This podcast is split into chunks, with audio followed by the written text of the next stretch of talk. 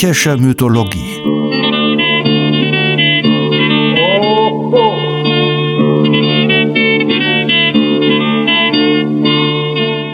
Helgas nützlicher Podcast.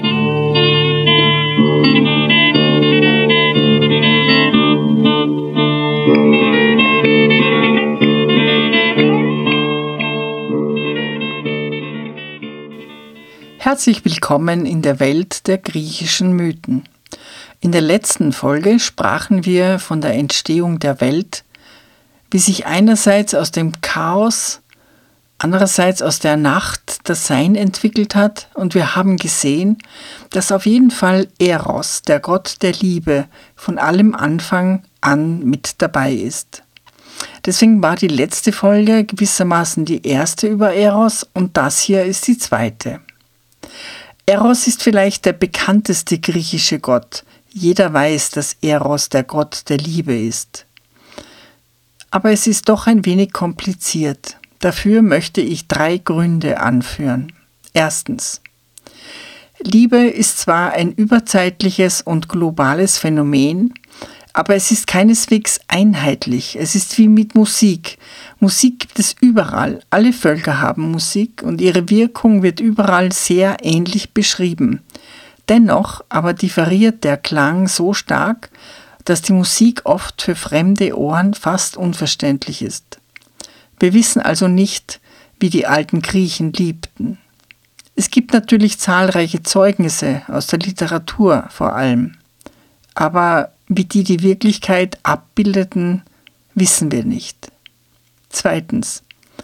Im Griechischen gibt es verschiedene Bezeichnungen für Liebe, die wir nicht einfach so übersetzen können, weil wir das, was im Griechischen gemeint ist, das müssen wir im Deutschen umschreiben.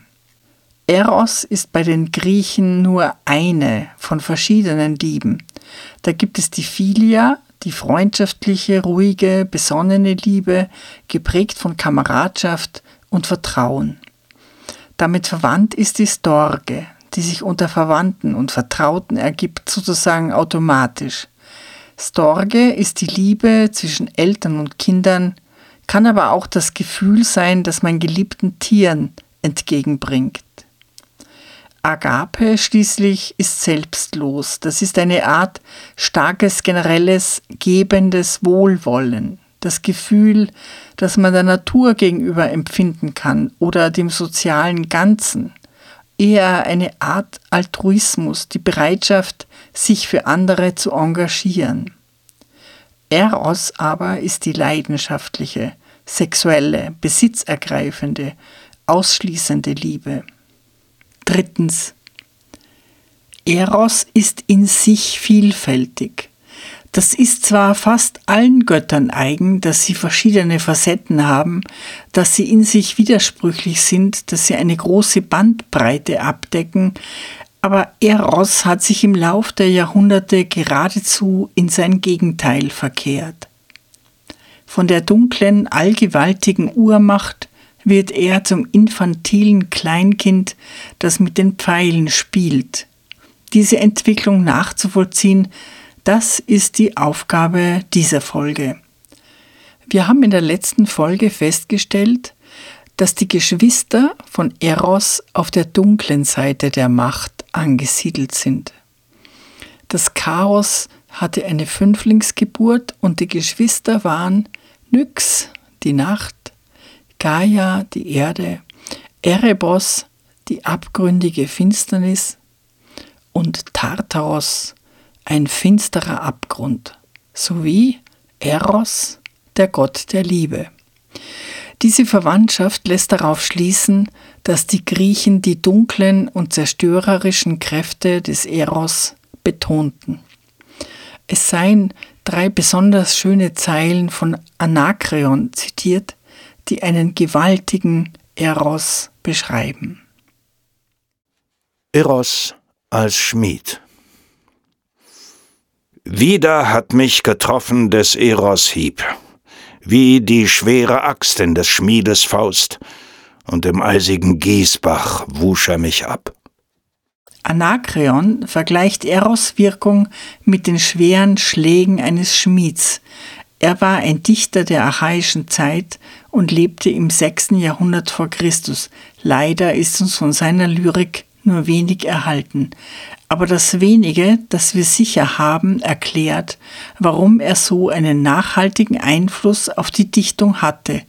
Ebenso wie der etwas ältere Dichterkollege Ibikos, bekannt durch Schillers Kranichballade, der Eros ebenso als gewaltig besang, wild und blindwütig. Diesmal dient als Bild ein heftiger Sturm. Eros als Sturm. Wie der thrakische Wintersturm, widerleuchtend von Blitzesschein, fällt er, der Wilde, mich schreckend, in blind sengender Wut an und erschüttert gewaltsam mir die Grundfesten des Herzens.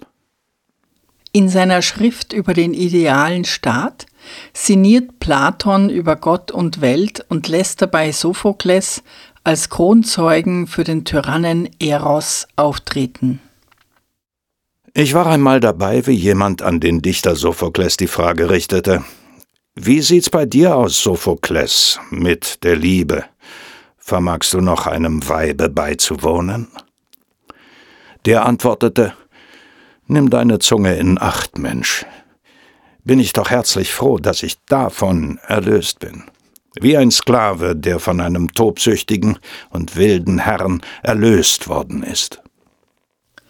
Der allmächtige Gott Eros wurde im Lauf der Zeit verniedlicht und verkindlicht. Wenn wir uns Eros bildlich vorstellen, so sehen wir wohl zumeist einen lieblichen, verschmitzten, nackten Knaben vor uns, aber das geflügelte Engelchen, das vielleicht nicht ganz so brav ist, wie es sein soll, das ist eine Erfindung des Hellenismus. Ein pfeileschießendes Baby mit Herz vielleicht, das sind mythologische Zeichen, die heute jeder mühelos lesen kann. Diese Knabenversion des Eros war und ist beliebt und zählt zu den allerhäufigsten mythologischen Darstellungen bis heute populär. Die Pfeile hat er bei sich, die goldenen, mit denen er Liebe erzeugt, und bleierne, mit denen er Gegenliebe verhindert. Und damit lustig um sich schießend, richtet er viel Chaos an unter den Menschen. Als Beispiel, wie sich alle Götter der Macht des Eros beugen müssen, nenne ich die Geschichte von Apoll und Daphne. Hier kreuzen sich die beiden Seinsformen von Eros. Die Allmacht der Liebe mischt sich mit der Lust, Streiche zu spielen. Wegen der Verdorbenheit der Menschen und aus Zorn hatte Zeus eine große Flut beschlossen, die die Menschen auslöschen sollte. Prometheus befahl aber seinem Sohn, ein rettendes Schiff zu bauen, ähnlich wie Noah im Alten Testament. Die Familie überlebt, die Flut verläuft sich, allerdings entwickelt sich aus dem faulenden Schlamm ein Ungeheuer, eine riesige Schlange, der Python. Apoll, der strahlende Gott, besiegt diese wütende Schlange mit tausend Pfeilen, wie es heißt. Siegestrunken und ganz begeistert von sich selbst, macht Apoll sich über Gott Amor lustig mit seinem lächerlichen Bogen. Das Schießen soll er doch bitteschön ihm überlassen. Amor antwortet feinsinnig, alles auf der Welt möge Apolls Beute werden. Seine Beute aber sei Apoll.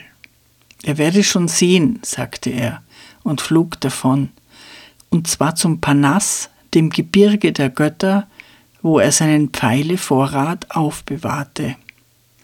Ovid erzählt uns Amor sprach's und die Luft mit geschwungenen Fittichen schlagend kam er in Eil und stand auf dem schattigen Haupt des Parnassus.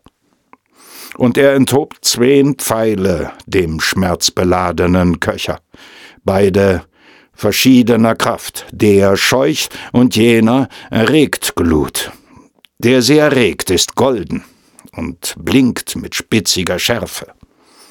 Der sie verscheucht ist stumpf und enthält Blei unter dem Rohre. Weil Apoll ihn verspottet hat, rächt sich Amor. Apoll verliebt sich rasend in die schöne Daphne, die Tochter eines Flussgottes, aber da diese von einem bleiernen Pfeil getroffen wurde, ist Apoll ihr zuwider, und sie flieht vor ihm. Gleichzeitig wird uns erzählt, dass sie ohnehin auf ewig Jungfrau bleiben wollte, was ihr der Vater schließlich auch zugestanden hat. Allerdings hat er sie gewarnt, sie sei so schön, da müsse sie sich gefasst machen, dass Männer um ihre Gunst kämpfen würden. Es ist sehr typisch für die Antike und interessant, diese doppelte Motivation. Einerseits verhängt ein Gott unentrinnbar diese Weigerung der Gegenliebe, Amors Pfeil voll Blei. Andererseits wird sie psychologisch motiviert. Die Frau hat sich selbst immunisiert gegen Männerliebe. Das wird uns noch oft begegnen und es entspricht ja durchaus unserer Lebenserfahrung. Wir entscheiden uns frei, aber aus der Vogelperspektive betrachtet liegt fast alles, was wir tun, im statistischen Mittel und ist sogar bis zu einem gewissen Grad vorhersehbar. Zurück zu Apoll und Daphne, dem verhinderten Liebespaar. Apoll hetzt sie liebestoll wie ein Fuchs den Hasen, sie rennt, was sie kann, er kommt näher und sie spürt seinen heißen Atem schon im Nacken, da fleht sie ihren Vater an, ihr die schöne Gestalt zu nehmen, die schöne Gestalt, die Apolls Liebe entfacht hat. Und gerade bevor Apoll sie sich nimmt, greift der Flussgott ein. Er verwandelt Daphne in einen Baum, und zwar in einen Lorbeer.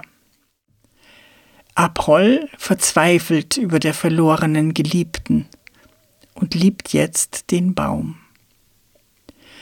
Aus diesem Grunde ist Apoll dem Gott der Kunst, der Wissenschaft, des Lichts, der Lorbeer heilig, und das Lorbeerblatt ist bis heute Zeichen für künstlerische oder akademische Ehren.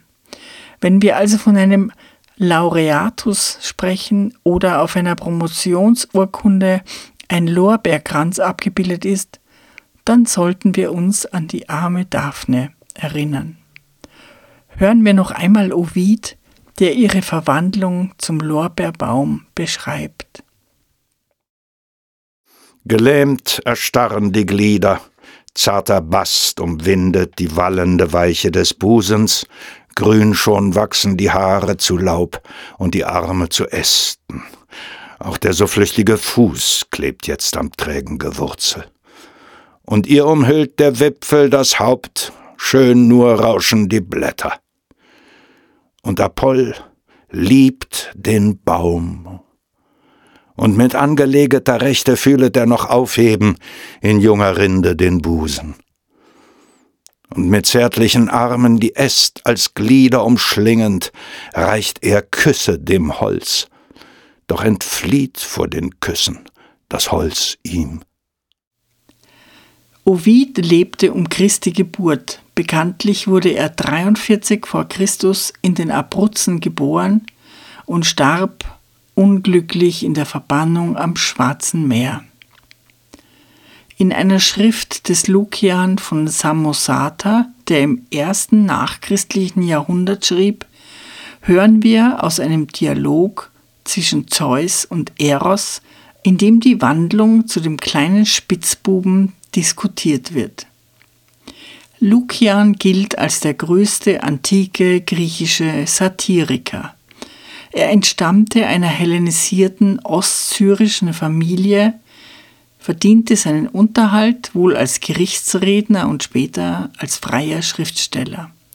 Wie alle Aufklärer wandte er sich gegen Dummheit, der ungelehrte Büchernarr, soziale Ungerechtigkeit, Timon der Misanthrop, Religionswahnsinn, Göttergespräche, Totengespräche, den aufgeblasenen Lehrbetrieb, Verkauf von Leben auch in der Lügenfreund? Oder die moralische Heuchelei, Hetären-Gespräche. Nebenbei schrieb er auch einen Science-Fiction-Roman, Die Luftreise, schrieb Geschichtswerke und Architekturbeschreibungen.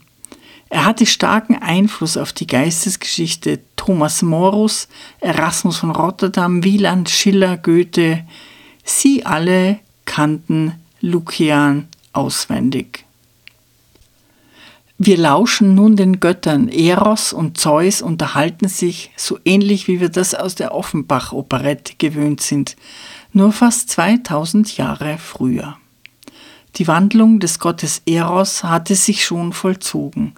Zwar scheint die alte unheimliche Macht noch auf, aber das spielerische und infantile Element ist bereits vorherrschend. Eros. Und wenn ich auch gefehlet habe, Jupiter, vergib mir. Ich bin ja noch ein kleiner, unverständiger Knabe. Zeus. Wie? Du? Ein kleiner Knabe? und bist doch viel älter als die Titanen. Meinst du, weil du noch keinen Bart und keine grauen Haare hast, werde man dich für ein Kind passieren lassen, du alter Schelm? Eros? Nun, wie du willst. Was habe denn ich, jahrhundertealter Mann, dir Großes zuleide tun können, dass du mich fesseln willst? Zeus. Sind das Kleinigkeiten, du heilloser Bube? dass du deinen Mutwillen mit mir treibst und aus mir machst, was du willst, einen Satyr, einen Stier, einen Schwan, einen Adler, ein Goldregen. In mich selbst hast du noch keine einzige verliebt gemacht, noch nie habe ich bemerkt, dass ich durch deine Einwirkung den Weibern gefiele. Wenn ich ihnen beikommen will, muss ich mich unkenntlich machen und allerhand Zaubermittel gebrauchen. Und so verlieben sie sich denn in den Stier oder in den Schwan und sterben vor Angst, wenn sie mich selbst zu Gesichte bekommen. Eros. Das macht, weil die Sterblichen den Anblick Zeus nicht ertragen können. Zeus. Wie kommt es denn dann, dass Branchus und Hyacinth sich in Apoll verliebten? Eros. Daphne hingegen floh ihn, so schön lockig und blühend er ist. Aber wenn du geliebt werden willst, so schüttle deinen Schild nicht und lass deinen Blitz zu Hause. Mache dich so angenehm wie möglich. Lass deine Locken zu beiden Seiten herabfallen und umwinde sie oben mit einer Haarbinde. Trage ein Purpurgewand und vergoldete Schuhe, schwebe unter Flötentönen und nach dem Takte des Tympanum einher und sei gewiss, ein Gefolge von Schönen, um dich zu sehen, das zahlreicher sein wird als die Mänaden um Bacchus. Zeus. Verschone mich, ich bedanke mich dafür, in diesem Aufzug liebenswürdig zu sein. Eros. Je nun, so verzichte auf die Liebe. Dies wäre doch wohl leicht. Zeus. Nein, der Liebe entsage ich nicht. Aber bequemer zum Ziele zu kommen wünsche ich. Der Pseudolukian aus der Spätantike, der eine Schrift über die Liebe vorlegte, in der die Frauenliebe mit der Knabenliebe verglichen wird, Spoiler, die Knabenliebe ist besser, enthält eine Anrufung Eros. Es wird ausdrücklich betont, dass der Dichter nicht den leichtfertigen Knaben meint, wie er jetzt Mode ist, sondern die allschöpfende ursprüngliche Macht. Ihm schreibt er den Sieg über das Chaos zu, seine Zurückdrängung auf ewig in den finsteren Tartaros, wobei er ein Zitat von Homer verwendet, wenn er von der Unterwelt spricht. Nur stehe du uns zu rechter Zeit bei, du himmlischer Gott, du Schutzgeist der Liebe, du Verkündiger der Mysterien, Eros. Nicht freilich als ein leichtfertiger Knabe, wie dich die heitere Laune der Künstler malt, sondern wie dich einst der urzeugende Anfang der Dinge schuf. Vollkommen und vollendet, gleich nach deiner Geburt. Denn du warst es, der aus der dunklen und verworrenen Gestaltlosigkeit der Dinge das All erschuf. Denn du hast das gemeinsame Grab des gesamten Weltalls, das alles erfüllende Chaos beseitigt und in die tiefsten Winkel des Tartaros getrieben, wo es eiserne Pforte verschleust und die eherne Schwelle, damit ihm dort in unentrinnbarem Kerker gefesselt, auf ewig die Rückkehr auf die Oberwelt verschlossen sei, glänzendes Licht über die dunkle Nacht ausbreitend, bist du der Schöpfer aller unbelebten und belebten Wesen geworden, indem du die Keime wundersamer Seelenharmonie hinzutatest, hast du im Menschen das reine Feuer der Liebe entzündet. Hier sehen wir nicht nur die Entwicklung von Eros, dem düsteren Urallmächtigen, zu Eros, dem lustigen und aufmüpfigen Knaben, sondern wir sehen auch einen gewissermaßen philosophischen Eros, wie ihn vor allem Platon auszuformulieren beginnt. Eros ist nicht mehr der dunkle Trieb, sondern Eros wird als Leben, als alles durchdringende Lebenskraft als das positive Streben des Menschen verstanden. Platon hat sich in großem Umfang der Erforschung der Liebe gewidmet und in seinen Schriften finden sich verschiedene Theorien, auch Gedanken, die nicht immer miteinander in Einklang zu bringen sind. Die berühmteste der Schriften ist das Symposion, das Gastmahl, an dem sechs Gesprächspartner teilnehmen, unter anderem Sokrates und Aristophanes. Es handelt sich um Dialoge, die sich alle um Eros drehen. Am Schluss erscheint der betrunkene Alkebiades und bestätigt durch Taten die vorangegangene theoretische Überlegung. Aristophanes würdigt Eros als den menschenfreundlichsten unter den Göttern, Zitat, indem er den Menschen ein Helfer und ein Arzt für diejenigen übel ist, deren Heilung dem Menschengeschlechte die größte Glückseligkeit gewähren dürfte. Und er erzählt die Geschichte vom Kugelmenschen, eine literarische Erfindung von Platon, die die Entstehung der erotischen Gefühle erklärt. Ursprünglich waren die Menschen ganz anders beschaffen. Sie hatten einen kugelförmigen Körper, daran ein kreisrunder Hals mit einem zweigesichtigen Kopf. Sie hatten vier Hände und vier Füße, mit denen sie sich nach allen Seiten oder rasend schnell drehend wie ein Rad fortbewegen konnten und zwei Geschlechtsorgane. Die Kugelmenschen stammten von den Gestirnen ab, deren Kugelform sie geerbt hatten, die vollkommenste Form. Ihr Geschlecht bestimmte sich nach den Ahnen. Die mit zwei männlichen Hälften stammten von der Sonne, die rein weiblichen von der Erde, die man sich also als Kugel dachte, das nur nebenbei, und die mit einer weiblichen und einer männlichen Hälfte hatten den Mond zum Vorfahr, da der Mond sowohl Anteil an der Sonne als auch an der Erde hat. Diese menschlichen Kugeln waren sehr stark und mutig und wollten sich einen Weg zu den Göttern bahnen. Die Götter beratschlagten, wie sie sich wehren könnten und beschlossen, die Kraft der Kugelmenschen zu brechen, indem sie sie in zwei Hälften teilten. Aus war es mit Kraft und Mut und Schnelligkeit, und vor allem wurden sie dadurch geschwächt, dass sie eine unbändige Sehnsucht erfasste nach ihrer anderen Hälfte. Und so lassen sich auch verschiedene geschlechtliche Orientierungen verstehen. Sie wanderten umher, mühsam auf zwei Beinen, und suchten und suchten, und wenn sie jemanden gefunden hatten, umschlangen sie sich innig und hofften, wieder zusammenzuwachsen. Wenn nun dabei einmal der liebende Teil auf seine wirkliche andere Hälfte trifft, Dann werden sie von wunderbarer Freundschaft, Vertraulichkeit und Liebe ergriffen und wollen auch keinen Augenblick voneinander lassen. Die Seele trachtet offenbar nach etwas, was sie nicht zu sagen vermag, sondern nur ahnen zu empfinden und in Rätseln anzudeuten. Wenn man, während sie dasselbe Lager teilen, an sie heranträte und sie fragte, was wollt ihr denn eigentlich voneinander? Und wenn sie dann nicht zu antworten vermöchten, sie von neuem fragte, ist es an demselben Orte miteinander zu sein und euch Tag und Nacht nicht voneinander zu trennen?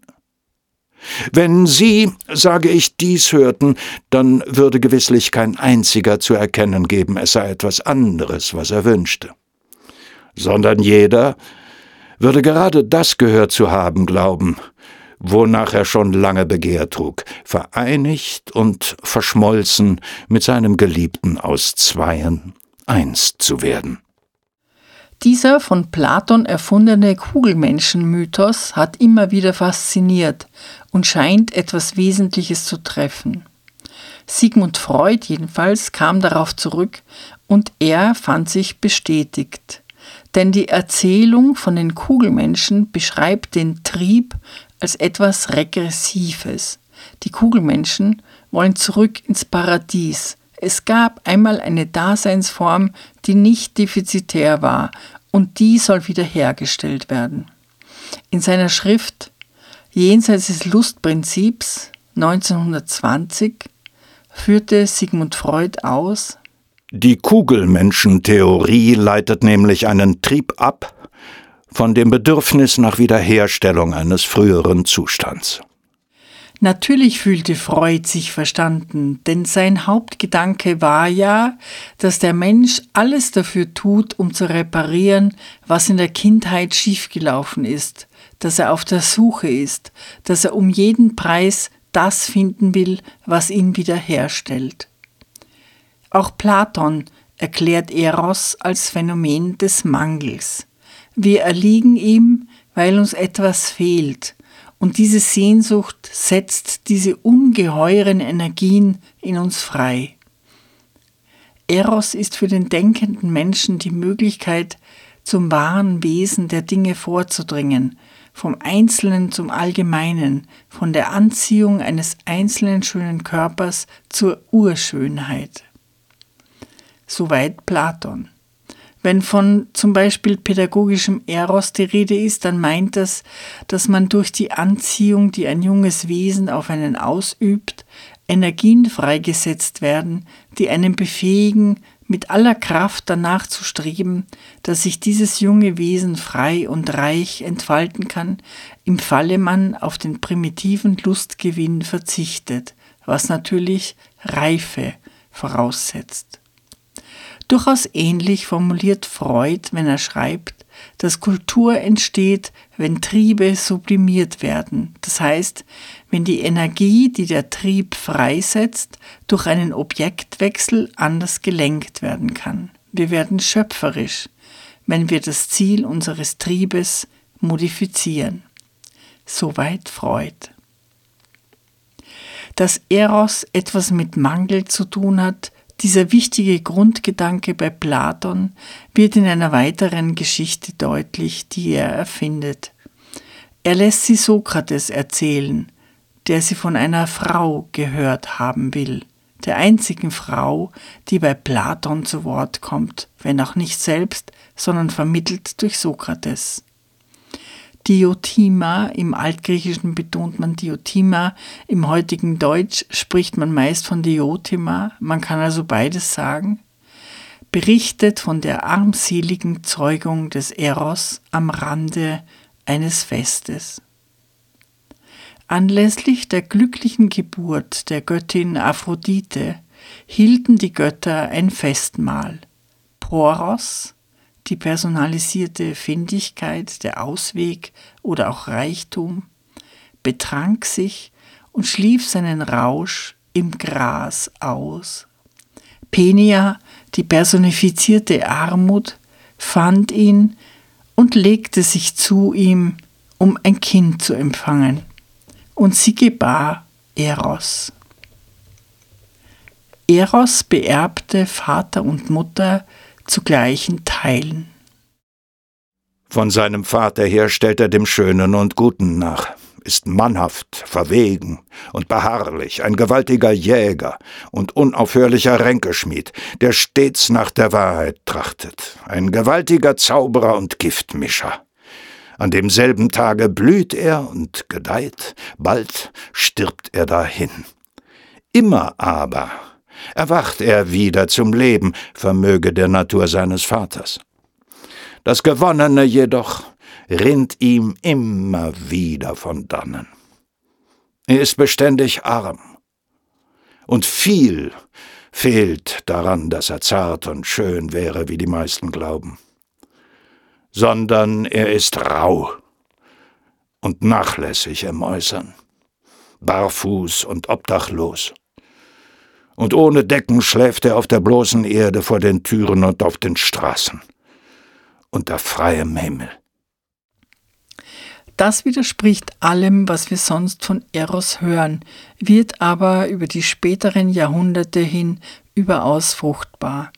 Die wahre Liebe, verachtet als Bettlerin, Eros, der nicht weiß, wohin er sein Haupt lege, verkannt, an der Schandsäule, preisgegeben von allen. Wir zitieren hier Eduard Mörike, einige Zeilen aus seinem grandiosen Zyklus Peregrina, in dem der Mann Rechenschaft ablegen muss darüber, wie er die Geliebte und damit die Liebe in Wahnsinn und Elend getrieben hat. Sühne gibt es keine. Sein Leben wird er ohne Liebe zubringen müssen. Der unbeschuhte Eros Diotimas wird zugleich der reine Christus, der nicht weiß, wo er sein Haupt bettet, der Ecce Homo, dem die Dornenkrone in die Haut gedrückt wird, und Magdalena, die Sünderin voller Liebe. Die Liebe, sagt man, steht am Pfahl gebunden, geht endlich arm, zerrüttet, unbeschut. Dies edle Haupt hat nicht mehr wo es ruht. Mit Tränen netzet sie der Füße Wunden. Soweit Eduard Mörike 1838, dessen Reue zu spät kommt und dessen einfache und doch kunstvoll verschlungene Bilder alle Facetten von Eros evozieren, von der göttlichen Urmacht über den philosophischen Eros Diotimas bis zur Liebe, deren Wert so gering geschätzt wird und die doch das Einzige ist, wofür es sich zu leben lohnt. In der heutigen Folge haben wir uns mit dem weiteren Schicksal des Gottes Amor oder Eros beschäftigt, in der archaischen Periode geboren als wilde Urmacht aus dem Chaos, wurde er im Lauf der Jahrhunderte zu einem spielenden Knaben, dessen Pfeile unberechnet treffen, und Plato zeichnet ihn als eine Kraft, die unser ganzes Leben durchdringen soll.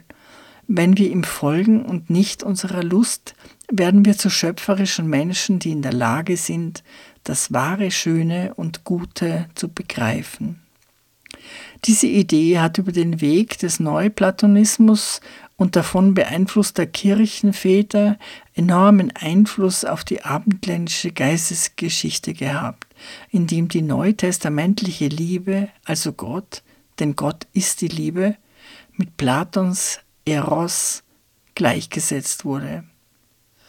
Zum Abschluss noch einige kurze, kostbare Verse von Heinrich Heine, der uns elegant wieder zu der Geburt des Eros aus dem klaffenden Nichts zurückführt. Das Gähnen des Chaos lässt er mit dem Verlust der Liebe korrespondieren. Auch hier geht ein von Selbstbetrug und Eitelkeit fehlgeleiteter der Liebe verlustig, wie bei Mörike, und darüber vergießt der Erzähler Tränen. Es scheint, als hätte sich die Liebe wieder in das gähnende Chaos oder in die Urnacht zurückgezogen. Die letzten drei Zeilen aus dem Gesang der Okeaniden von Heinrich Heine 1827. Hinter die Wolken zog sich der Mond, es gähnte die Nacht, und ich saß noch lange im Dunkeln und weinte.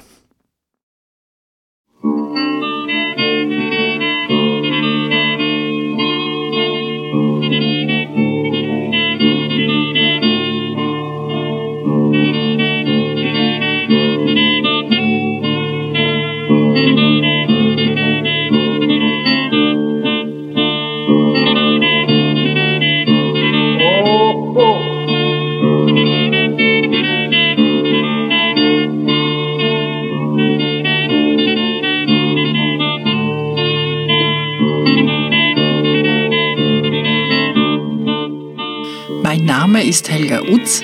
Ich unterrichte in Wien an der Universität für angewandte Kunst und ich bin von Haus aus Musiktheaterdramaturgin. Meine Studien im Bereich der Mythologie und das Interesse daran rühren sicherlich von der Oper her. Jedes Mal, wenn man über einen Stoff oder eine Konstellation am Theater erforscht, stößt man auf die Antike.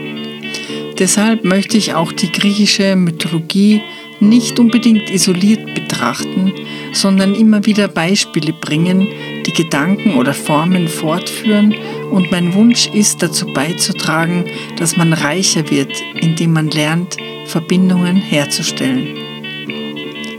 Die Musik stammt von Kostas Bezos, geboren 1905 in einem kleinen Dorf in der Nähe von Korinth einem politischen Journalisten, Cartoonisten und begnadeten Musiker. Bezos starb 1943 unter der deutschen Besatzung an Tuberkulose.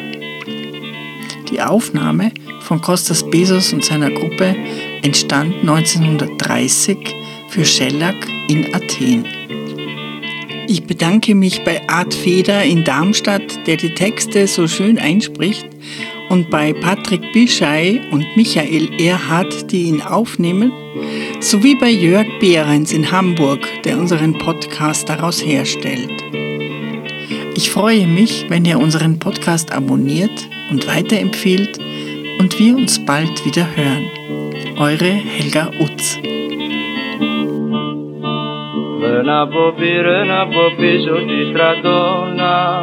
Βαρέσαν μα βαρέσαν μάγκα στην υπόγα. Ρε να πω πει ρε να πω πίσω στην κρατώνα Βαρέσαν μα βαρέσαν μάγκα στην υπόγα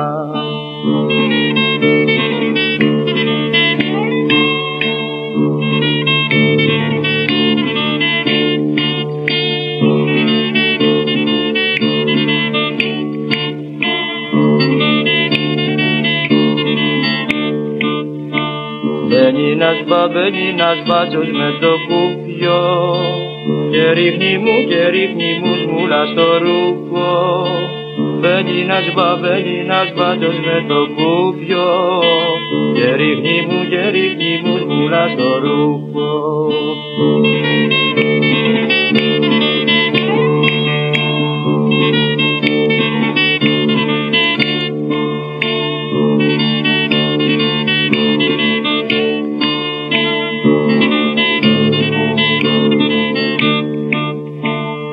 Κατρακί και κατρακύλισε το πέσι Μαδρίνιωνα, μαδρίνιωνα αργύλε στη μέση. Και κατρακί και κατρακύλισε το πέσι Μαδρίνιωνα, μαδρίνιωνα αργύλε στη μέση.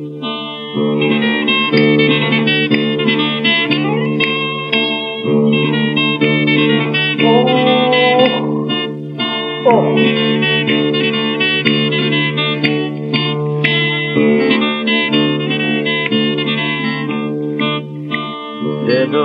και τον ανάβει Κυριακούλα. Ρε που τα γύρα και τσιγαριές στη ζούλα.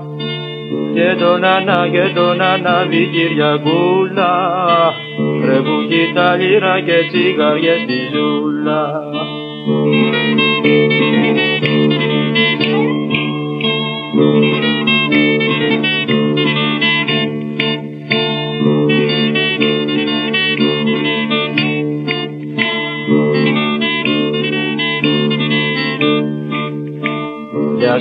μη, γεια σου ρε Μίτσο στραβοκάνι Πούσε μας του, πούσε μας του ρε αυτό του μάνι Γεια σου ρε μη, γεια σου ρε Μίτσο στραβοκάνι Πούσε μας του ρε, πούσε μας του ρε αυτό του μάνι